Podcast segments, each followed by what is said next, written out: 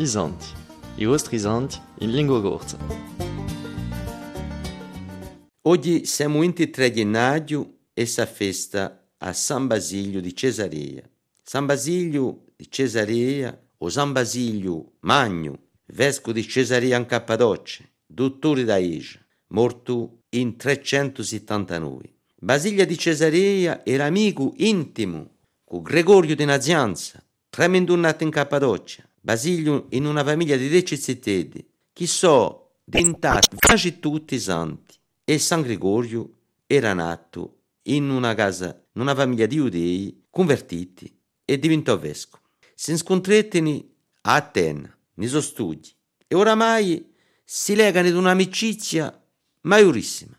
Hanno la stessa fede, hanno desiderio di perfezione, hanno i due studenti, voltati in Cappadocia, tani progetti diventa monichi, ma Aisha ha bisogno di veschi e Basilio diventa vescovo di Cesarea e Gregorio vescovo di Nazianza. A sede Nazianza era a sede do babbo di Gregorio. A volte personalità di Basilio ne vaci un vescovo di prima trinca a nanta vede da Trinità. Basilio, che difende su dogma da Aisha, ha redigiato di noi regole monastiche che sono sempre in vigore oggi nei monasteri basiliani. San Gregorio più fragile fu cacciato da Costantinopoli e finiscerà solo componendo ammirabili poesie che la liturgia utilizza anche oggi. San Basilio di Cesarea è morto il primo gennaio 379.